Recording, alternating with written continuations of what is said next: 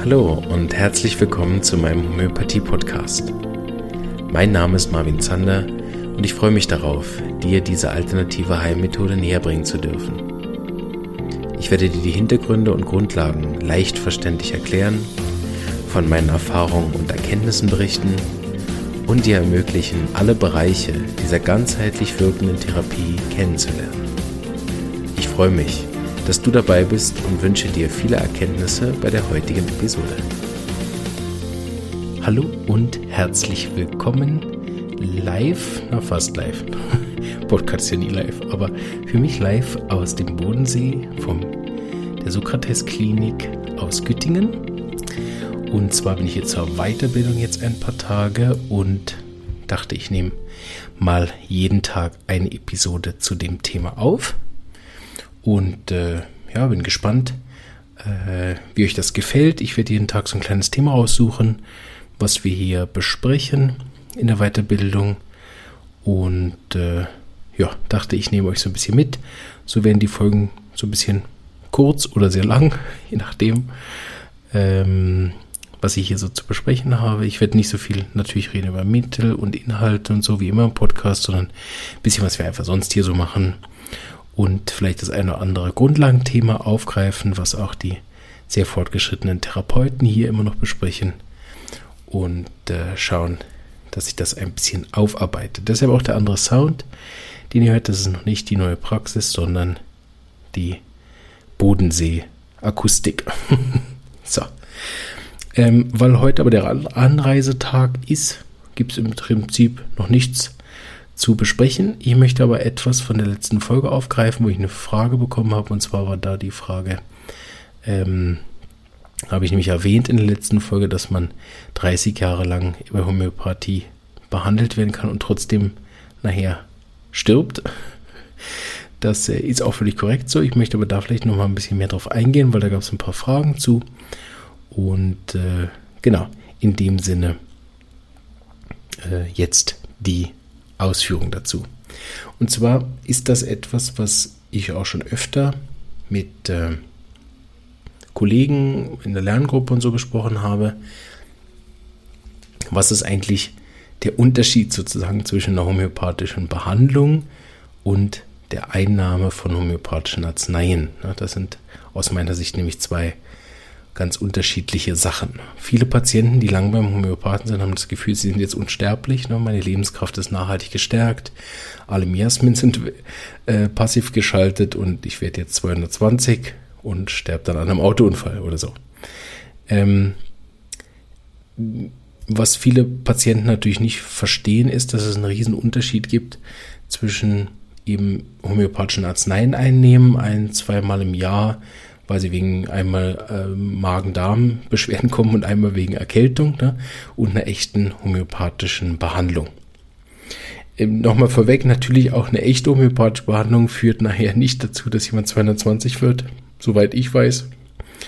Ähm, deswegen ist das natürlich jetzt alles unter Vorbehalt. Also es kann natürlich auch der, auch die beste homöopathische Behandlung nachher kann er trotzdem mal im Autounfall mit 44 sterben. Also ne, das wissen wir ja nicht. Das macht ja auch so ein bisschen den Reiz aus vom Leben. Für den einen oder anderen vielleicht auch nicht. Aber dass wir eben nicht wissen, wann es zu Ende ist, ich glaube, das wäre ja kein guter Zustand, wenn man das genau wüsste. An dem Tag ist dann vorbei. Vielleicht würde man sich, würde man ein bisschen anders leben. Das führt jetzt vielleicht zu weit, aber ich erwähne das einmal, weil ich das auch im Podcast schon öfter mal besprochen habe, ist, dass wenn wir uns ein bisschen bewusster sind unserer Endlichkeit, dann kann das natürlich erstmal depressiv machen traurig oder ein bisschen hoffnungslos oder so. Ähm, es, wenn man es aber bewusst als Tool einsetzt, ne, wenn ich jetzt nur noch zwei Monate zu leben hätte, wenn ich nur noch sechs Monate zu leben hätte und mich dann immer mal wieder einfach auch frage, würde ich dann den, äh, würde ich dann den Podcast noch machen? ja, also jetzt ganz spontan, wir sagen auf jeden Fall noch so ein paar Abschlussepisoden äh, mit viel Chaos und wie jetzt, ne, dass ich irgendein Thema anfange oder irgendwas ganz anderes erzähle, einfach um euch zu ärgern. Und äh, mitten im Sommer, ich würde dann noch ein paar Folgen einfach hochladen, die dann irgendwann in einem Jahr oder so erscheinen. Und meine Nachrufe aus dem Jenseits, irgendwelche Weihnachtsepisoden mitten im Juli. Äh, und ich würde meinen eigenen äh, Grabrede schreiben. okay, also ich würde den Podcast weitermachen. Ähm, also würde ich, würde ich genauso weiterleben noch, ne? Würde ich mir jetzt je nachdem die schlechte Beziehung weiterhin antun? Würde ich wirklich noch diese komische Ausbildung da fertig machen? Äh, würde ich mir die irgendeine Prüfung geben, die ich vielleicht nicht mal brauche? Äh, würde ich mir irgendwelche komischen Mitarbeitergespräche geben. So äh, würde ich wirklich noch dreimal die Woche ins Fitnesscenter gehen, um irgendeinen Bikini-Body zu machen.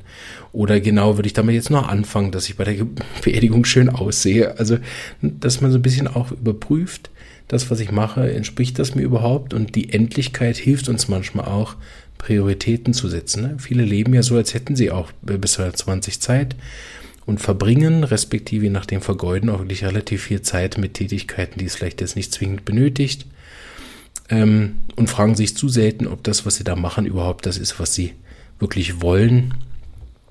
Eine andere gute Frage in dem Zusammenhang ist auch, wenn ich mit wenn das jetzt irgendjemand anders betrifft, also eben eine Beziehung oder eine Freundschaft oder eine Kollegialität oder eine Arbeitsbeziehung, ne? wenn der andere jetzt nur noch sechs Monate zu leben hätte, ne? Wie würde ich mich dann verhalten ihm gegenüber? Und viele Streitigkeiten ähm, lösen sich erstaunlich schnell in Luft auf, wenn plötzlich eine schwere Diagnose kommt in diesem Verhältnis. Äh, übrigens auch in beide Richtungen. Also ich habe das auch schon erlebt, dass eine gute Beziehung über so eine Diagnose auch zusammengebrochen ist und die Frau oder der Mann dann gesagt hat, also ich kann damit nicht leben, ich muss jetzt zu mir schauen und sich dann kurz vorm Tod des Partners noch getrennt hat. Äh, Sowas habe ich gelernt in der Praxis auch nicht zu bewerten, sondern das eher mich reinzudenken, Empathie zu entwickeln und zu verstehen, wie derjenige zu dieser Entscheidung kommt, die vielleicht jetzt überhaupt nicht meine wäre. Ähm, und das ist immer sehr interessant, wenn man da andere Blickpunkte auf das bekommt. Gut. Äh, ich weiß keine Ahnung, wie ich jetzt da gekommen bin, aber wir kehren zurück zur homöopathischen Behandlung. Also, ne, Homöopathie ähm, ist ja schon mal streng genommen nicht das bloße Einnehmen von Arzneimitteln. Ne? Homöopathie ist ja das Ähnliche mit Ähnlichem. Also, sage ich mal, Arnika bei Verletzungen zu geben, ohne dass ich vorher ein Symptom genommen habe, ist streng genommen gar keine Homöopathie. Also ich muss, damit das Homöopathie überhaupt unter das Schlagwort fällt, müsste ich wenigstens fragen, ob es Berührungsempfindlichkeit gibt, schlimmer Be Bewegung ist und besser Wärme, ähm, damit ich nach dem Ähnlichkeitsgesetz überhaupt verschreibe. Ne? Dank unserer großen Erfahrung muss man die Sachen fast nicht mehr fragen, weil man allein von den stumpfen Verletzungen und den vielen Fällen von Arnika, die das sehr gut begleitet haben, äh, also die Erfahrung, die wir damit haben, muss man die Sachen vielleicht auch nicht mehr fragen, um richtige Homöopathie zu machen, aber streng genommen, ne? wenn ich nicht nach dem Ähnlichkeitsgesetz verschreibe, ist es gar keine Homöopathie und ähm, das soll nicht wertend sein gegenüber den anderen Möglichkeiten, Potenzen anzuwenden. Aber ihr werdet das relativ schnell merken, auch, dass viele Leute, die homöopathische Arzneimittel einnehmen, das nicht nach dem Ähnlichkeitsgesetz machen, sondern indikationsbasiert. Also bei Verletzungen nehmen sie immer Arnika, egal welche Verletzungen. Bei Husten nehmen sie immer Drosera oder Spongia, egal welche Husten das ist. Ähm, und bei, ich weiß nicht was, Fieber geben sie im Aconitum oder bei Pseudokrupp geben sie im Aconitum, egal welche Symptome das Kind hat. Und dann haben sie halt eine Erfolgschance von, sage ich mal, 1 zu 20, ob das jetzt wirkt oder nicht. Andere machen sich noch ein bisschen leichter, die machen dann Komplexmittel. Auch die helfen viel nicht, weil da die Leute oft den Unterschied zwischen akut und chronisch nicht wissen und dann auch keinen Erfolg haben. So dass der Ruf von Homöopathie sehr mager ausfällt in bestimmten äh, Bereichen. Aber die Behandlung ist für mich nach wie vor auch kein Wunder und auch das Studien, wo alle Kopfschmerzpatienten Belladonna bekommen, keine positiven Studienergebnisse machen, sind, wenn man sich in zwei Minuten lang mehr mit der Homöopathie beschäftigt, jetzt auch keine Hexerei. Also ich mir da viele Studiendesigns angucke, die so schlecht gelaufen sind mit der Homöopathie, wo es nicht über den Placebo-Effekt hinauswirkt, denke ich, ja, geht, wenn man halt auch falsch verschreibt. Okay, ne?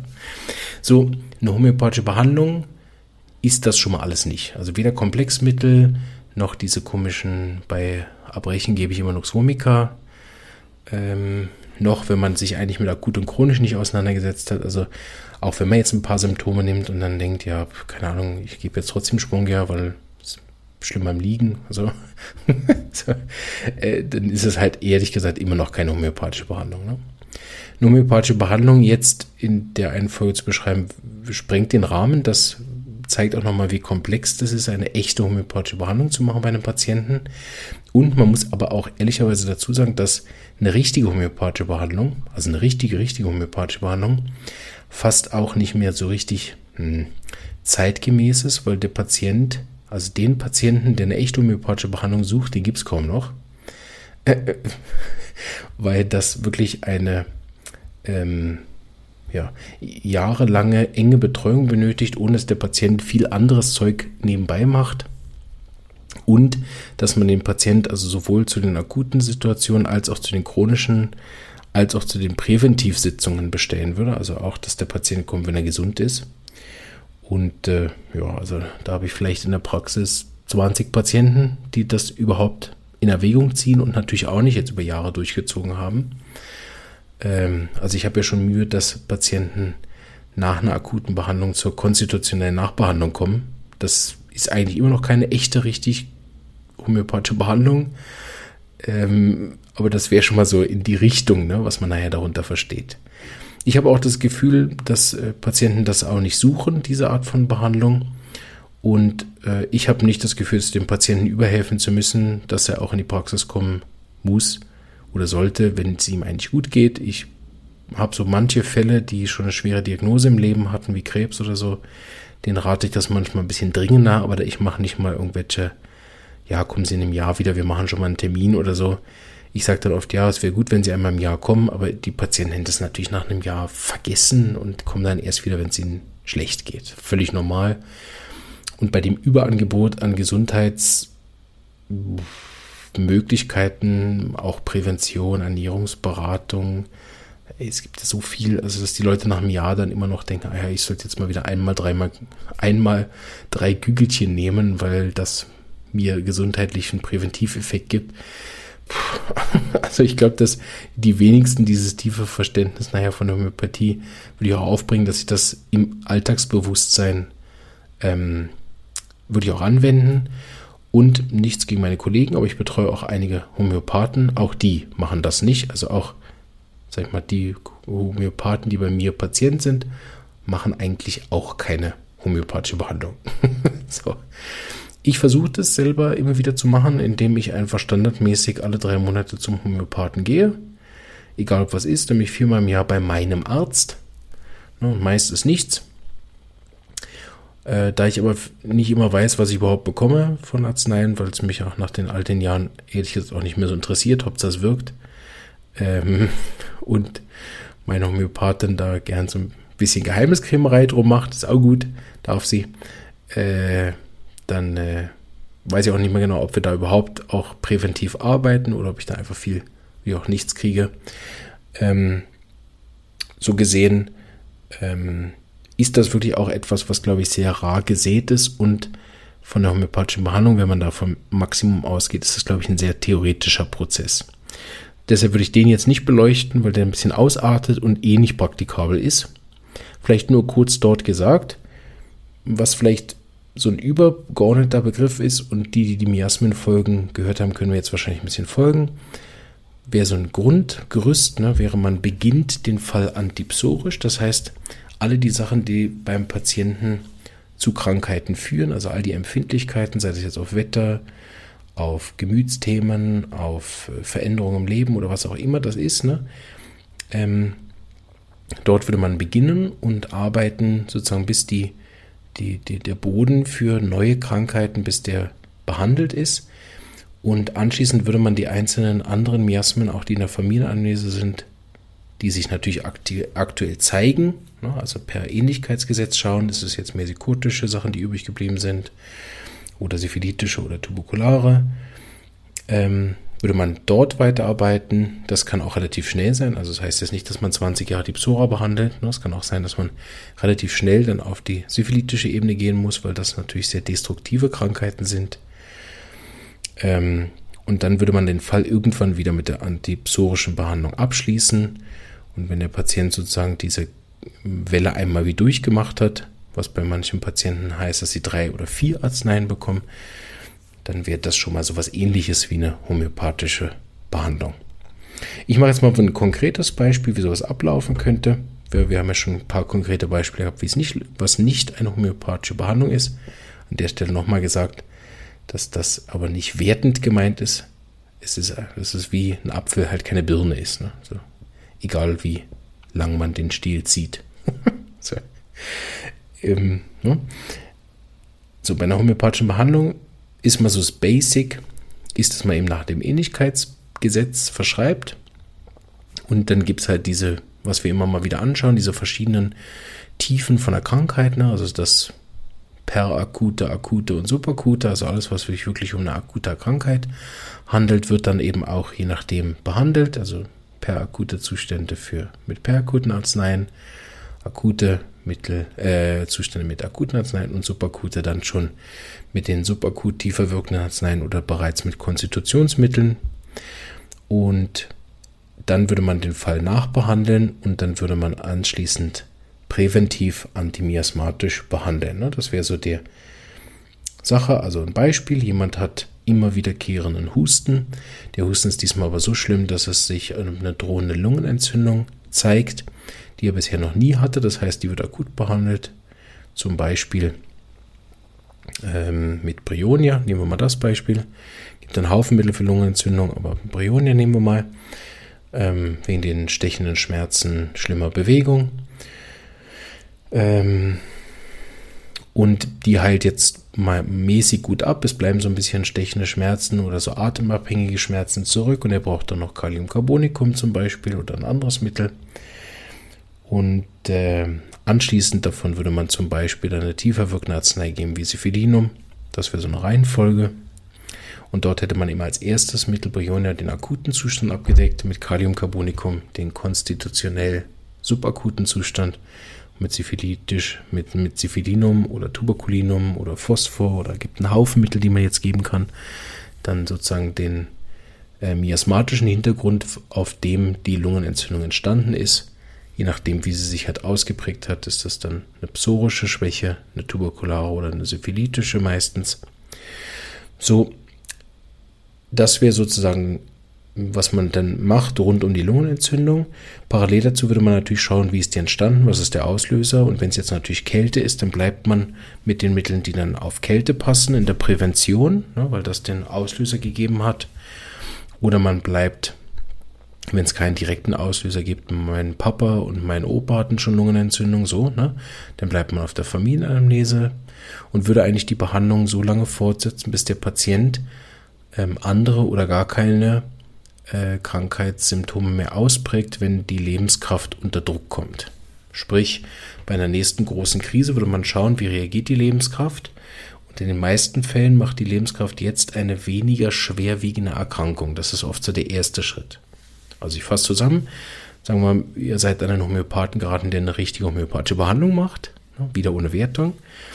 Ähm, und ihr habt so eine Lungenentzündung durchgestanden und das nächste Mal, dass ihr sehr unter Druck gekommen seid, zum Beispiel vor einer Prüfung, bei einem Ortswechsel, jemand ist gestorben, ihr habt eine sehr schlechte Nachricht bekommen, seid gekündigt worden oder was auch immer der Schwachpunkt war. Ne? Ihr seid wieder in Regen gekommen und nass geworden, wie beim letzten Mal.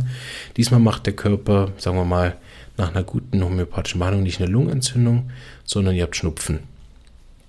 Wenn sich der Schnupfen jetzt entwickelt zu einer Sinusitis, also Nebenhöhlenentzündung, dann muss man wieder dasselbe machen wie beim letzten Mal, also eine akute Behandlung, eine konstitutionelle und je nachdem eine antimiasmatische.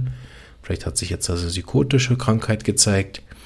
Und das macht man eigentlich so lange weiter, diese Trias, bis also drei bis vier Mittel, bis das richtig gut abgeheilt ist, bis der Körper zum Beispiel dann eine Krankheit macht, die so harmlos ist, dass man sie fast nicht mehr behandeln muss. Also zum Beispiel leichten Schnupfen, ein bisschen Reizhusten oder was wir Homöopathen ja am liebsten haben und die Patienten am allerwenigsten gern, sind Hautausschläge.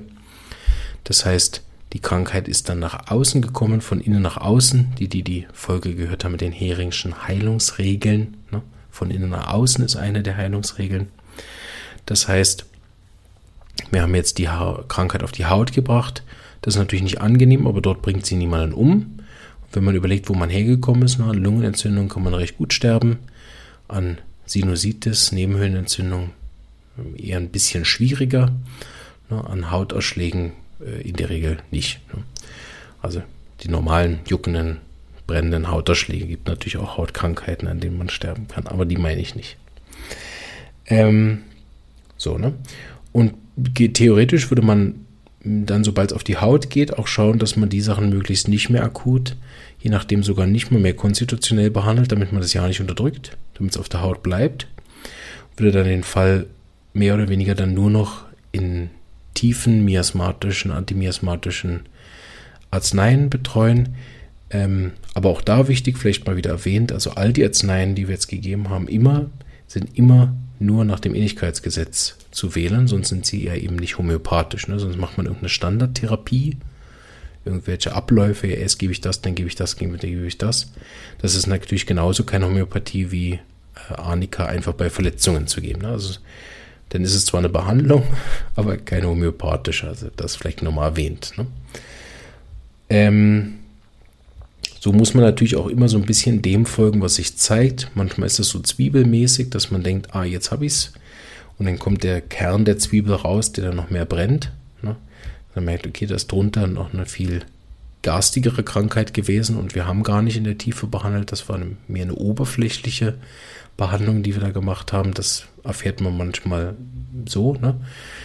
wenn man die Familienanamnese sehr ausführlich gemacht hat oder die Patientenanamnese sehr ausführlich gemacht hat, kann man das manchmal voraussehen. Na, dann kann man manchmal sehen, oh, also nicht gut. Es gibt auch eine ganze Homöopathieströmung, die sich damit sehr intensiv auseinandersetzt und vor allen Dingen logischerweise die syphilitischen Beschwerden sehr genau anschaut und den, die Fälle nicht wie wir an der SWI, wie Dr. Hughes uns das beigebracht hat, antipsorisch eröffnet, sondern sehr stark antisyphilitisch arbeitet. Hat sicher auch seine Berechtigung. Habe ich auch schon ein paar Mal gemacht und fand das sehr sinnvoll und sehr erfolgreich. Ähm, so dass ich da immer ein Auge drauf habe, dass uns der Patient nicht mit einer syphilitischen Krankheit das nächste Mal kommt. Das ist immer wichtig, weil die natürlich viel destruktiver verläuft. Ähm, ja, aber insgesamt ne, ähm, würde man dann, wenn man es auf die Haut bekommen hat, dann würde man äh, präventiv bleiben und vor allen Dingen auf die Familienanamnese, also die Tendenz arbeiten, Krankheiten zu bekommen, respektive das, was wir bei den Miasmenfolgen besprochen haben, wie der Boden ist, ne, auf dem die Pflanze wächst, dass man dann äh, den Boden so bearbeitet, dass dort diese Art von Krankheiten, vor allen Dingen psychotische und syphilitische und tuberkulare, nicht mehr wachsen können und wenn es dann schon wieder Krankheiten braucht, dann eben, wenn es geht, psorische. Auch wenn ich jetzt vielleicht nicht die äh, homöopathische Behandlung, wie sie dann theoretisch gedacht ist, habe ich jetzt ja auch nicht erklärt, aber auch nicht oft mache oder machen kann in der Praxis, ne, habe ich doch immer wieder Erfolg, dass Patienten äh, mit den Monaten oder Jahren dann plötzlich psorische Erkrankungen machen. Habe ich auch in den Miasmen-Folgen immer mal wieder erwähnt. Das ist ein schwieriger Zustand in so einer Behandlung auch. Aber das geht wirklich, dass man wie in Anführungsstrichen den epigenetischen Zustand vom Patienten ändert, dass der nachher äh, wirklich andere Arten von Krankheiten ausprägt. Die sind natürlich immer noch genetisch irgendwo gespeichert. Ne? Die, die kommen natürlich nicht vom Himmel dann. Und deshalb arbeitet man dort auf der Ebene weiter, ohne den Fall zu unterdrücken. Deshalb kann es sein, dass er auch ab und zu einfach gar nichts bekommt, obwohl er präventiv gekommen ist, weil wenn der Patient keine Probleme hat, kann man natürlich auch nicht nach dem Ähnlichkeitsgesetz verschreiben. Also das vielleicht ist jetzt natürlich auch sehr theoretisch, vielleicht auch ein bisschen zu kompliziert für den einen oder anderen Laien jetzt gewesen. Hä, was, wie, wo, antimiasmatisch. Vor allem, wenn man jetzt vielleicht neu eingestiegen ist auf der Folge, denke ich, hat man genau gar nichts verstanden. Das tut mir leid. Aber die äh, Frage fand ich trotzdem wichtig und der Anfang ist sicher der wichtigste. Ähm, wenn ihr eine echte homöopathische Behandlung machen wollt, das vielleicht jetzt nochmal zum Abschluss, als Laien, Studenten, Therapeuten oder was auch immer, und ihr sagt, ich hätte gern in meinem Leben eine richtige homöopathische Betreuung, dann ist die echte homöopathische Behandlung ist lebenslang. Und trotzdem stirbt man am Ende. Das ist mal Punkt 1, ne? dass da keine Enttäuschungen sind. Jetzt bin ich doch aber ein ganzes Leben lang so. Ne? Da kann ich auch ein ganzes Leben lang zum Mediziner laufen oder zum Akupunkteur und ich würde trotzdem sterben. Das heißt nur lange nicht, dass die Therapie nicht wirkt. Ähm, gut, so. Das, das zweite ist, Leben lang heißt natürlich nicht, dass man da alle zwei Wochen hinrennen muss, sondern das muss auch nicht so oft sein wie ich. Ne? Alle drei Monate ist sicherlich die obere Grenze, wenn es einem eigentlich gut geht. Ne? Also das ist schon fast einmal zu viel. Ich denke, dreimal im Jahr wird es auch tun. Aber ich sehe mich da auch so ein bisschen persönlich in der Verantwortung, äh, einerseits meinen eigenen Prozess auch wirklich stabil zu halten. Ich bin ja, wenn ich ausfalle, dann ist plötzlich für ganz viele Patienten gar kein Homöopath mehr da. Das ist auch nicht gut so äh, finde ich auch mal wichtig, selber auch gut zu sich zu schauen und da, wenn ich wenn man sonst nirgendwo hingeht zu anderen Therapien, dann sicher viermal im Jahr beim Homöopathen eine gute Idee auch, dass jemand anders mal drauf schaut und einem ja auch noch Tipps und Tricks fürs Leben gibt. Also das Wichtige, wenn ihr eine homöopathische Behandlung wirklich wollt und nicht nur einfach akut für die Erkältungen oder ein bisschen Hauterschlag oder ein bisschen Kopfschmerz behandeln wollt, ne, dann ist das mal Punkt 1, das Leben lang und man muss dann eine gewisse Regelmäßigkeit haben. Ich denke, was völlig ausreicht für die meisten Patienten ist einmal im Jahr oder alle zwei Jahre. Also ja, wirklich ne, gut zuhören, das ist nicht, ich muss jetzt lebenlang da alle zwei Monate hinrennen oder so. Ne, das ist gar nicht die Idee. Das hängt natürlich sehr davon ab, wie gut es einem geht und was man natürlich auch nachher will. Ne. Eine homöopathische Behandlung würde ja zum Beispiel auch also beinhaltet ja eigentlich auch eben diesen Beratungsteil. Heute würde man dem Coaching sagen oder vielleicht dann in späteren Phasen Mentoring, ne, je nachdem, was es dann ist. Irgendwann braucht es ja weniger Erklärungen und mehr Begleitung.